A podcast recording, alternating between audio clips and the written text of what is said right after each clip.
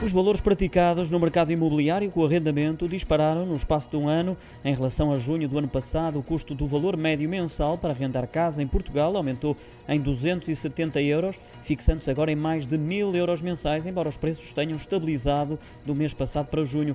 Isto de acordo com os dados partilhados hoje pelo portal Imo Virtual, que revela ainda que os maiores aumentos verificaram-se em Beja, Guarda e Faro, custam agora mais do dobro em relação a junho de 2021.